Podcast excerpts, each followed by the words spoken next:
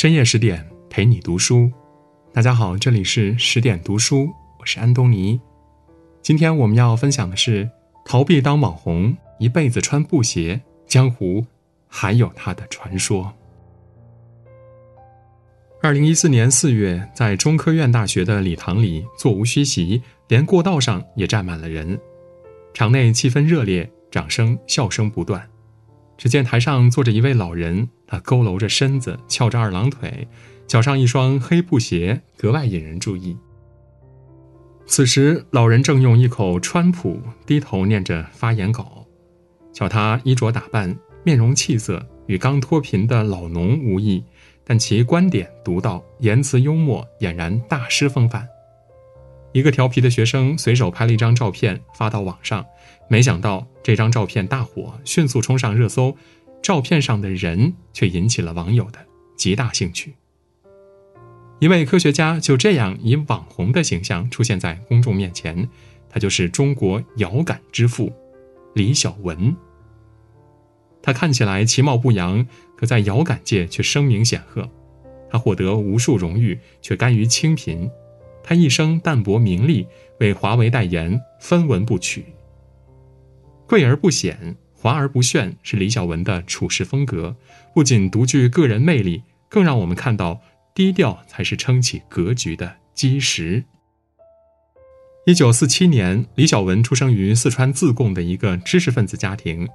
童年的他呢，和其他小男孩一样顽皮爱闹。但他天资聪颖、刻苦勤奋，十六岁就考入成都电子科技大学。在那个特殊的年代，他没有机会继续深造，所以在大学毕业后就到一个电子厂任职了。他一边工作，一边钻研无线电技术，默默地为未来做准备。机会就像一件外套，从来都是为有准备的人量身定制的。一九七七年恢复招考研究生时，李小文成功考入中科院遥感研究所，后来又作为第一批公派留学生到美国留学。枯燥紧张的学习生活之余，李小文唯一的爱好就是看金庸小说。他尤其喜欢《笑傲江湖》中的令狐冲。事了拂衣去，深藏功与名，这样的侠客精神自此滋养了李小文的处事态度。他专业追求登峰造极，为人低调谦逊，不为外界所扰，不受名利所累。留学期间，他就因创建李小文斯特拉勒几何光学模型而蜚声海外。当李小文准备回国时，美方对他再三挽留，可他却说：“我是第一批公派出国的留学生，花了老百姓很多钱，不回国，问心有愧。”于是，李小文舍弃名利，不问条件。回到了祖国。回国后，他承担了国内遥感领域的两大项目，在他的引领下，中国遥感界迅速发展，在技术和设备上很快便可与美国并驾齐驱。李小文虽然取得如此成就，但他日常生活却与常人无异，非但不见奢华，反而十分的低调。有一次，一位老师办公室的空调坏了，他刚打完电话，走到楼梯旁。只见迎面上来一位五十多岁的中年人，脚上穿着布鞋，手里提着一个包，包鼓鼓的，大概装的是工具。老师赶忙迎上去说：“师傅来的真快呀，给我看看空调吧。”那个人说：“你空调坏了吗？等我先去报道，回头再给你看空调。”老师惊讶道：“您不是维修师傅吗？”中年人笑道：“我是李小文。”啊。您就是李院士。这位老师惊呆了，他见过西装革履的院士，也见过 T 恤运动鞋的院士，就是没见过不穿袜子、光脚穿布鞋的院士。其实这正是李小文的日常穿着，后来师生们也都习惯了，都称他为“布鞋院士”。低调的人生活是简单的，内心是富足的，不需要外表的张扬来炫耀什么。正如杨绛所说的：“简朴的生活，高贵的灵魂，才是人生的至高境界。”李小文在自己的专业领域已经进入了至高境界，他把全部精力都投入在研究上，而吃饭穿衣对他来说只是一些生活琐事，他既不刻意，更不追求。网上那张光脚穿布鞋的照片，一下子让李小文成了网红，网友戏称他为现代版的扫地僧。面对节节攀升的热度，李小文颇感不自在，他选择躲起来。既然逮不到人，记者就拨通他的电话，他在电话里无奈地说：“过一段时间再说吧，等这波热点过去吧。”可是天不随人愿，热度依然。持续不退，他只好在博客里以“竞答好友”为题，留下一个链接，里面是一个贫困县的教师工资发放不及时的内容。他用这种方式把网友对他的关注引向关注普通教师的权益。低调的人都有化繁为简的能力，他们能在复杂纷乱的环境中迅速理清事情的脉络。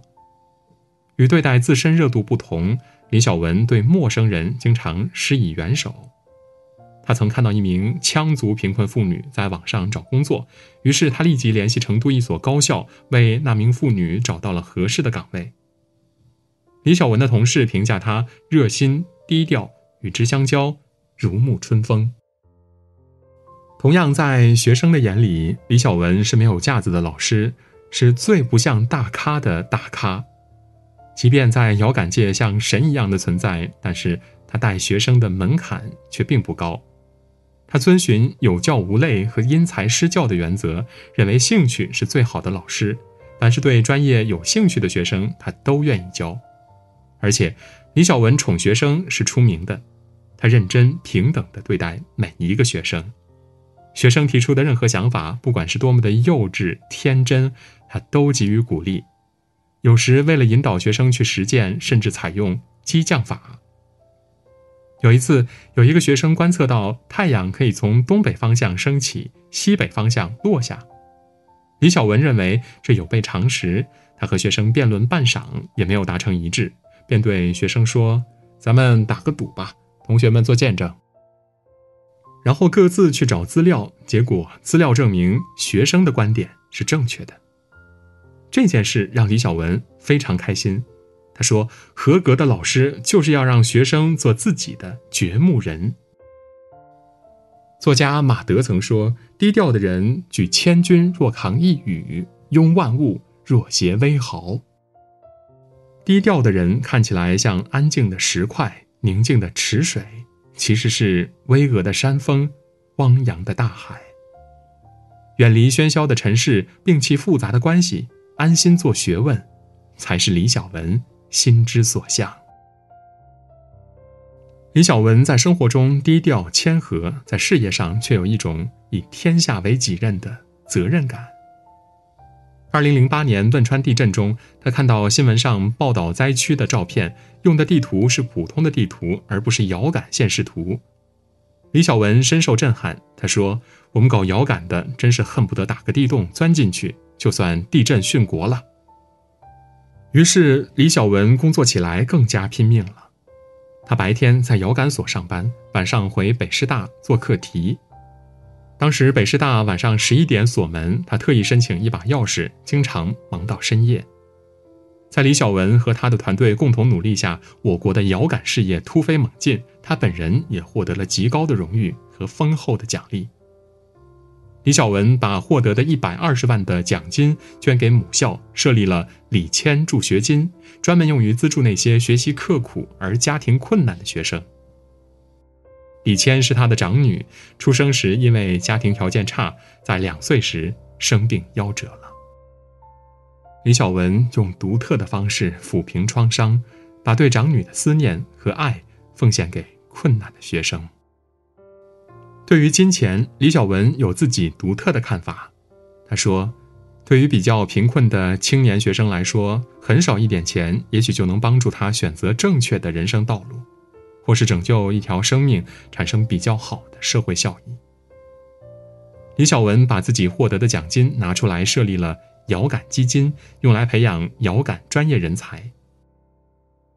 罗素曾说：“一切道德品质之中，善良的本性在世界上是最需要的。”李小文不仅具有朴素的善良，还拥有人间大爱，对民族企业也寄予殷殷厚望。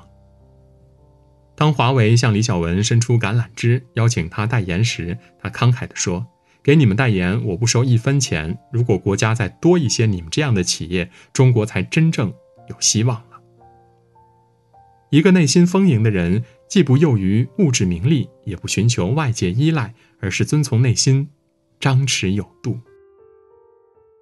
李小文不仅生活简单，做人低调，对生死更是有一种豁达。他曾说过：“如果自己病重，不抢救，不插管，不浪费资源，不惊扰别人，可能天上的遥感领域也需要他吧。”他匆匆的走了，穿着他喜爱的布鞋，像一缕风潇洒而去。李小文从一个普通学子走到遥感领域的巅峰，拥有辉煌成就，却淡泊低调，始终以简单平和的心态对待自己的人生。在人心浮躁、红尘嘈杂的尘世，李小文洒脱随性，超然物外，成为一股清流。当我们被过高的物质追求困扰、疲于奔命时，当我们被复杂的人际关系束缚、无力挣脱时，不妨读一读这位老人的故事吧，心中必然会有一丝暖意，一片清凉。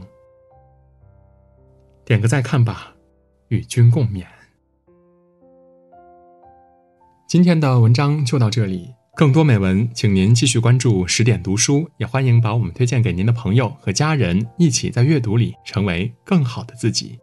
我是安东尼，我们明天再见。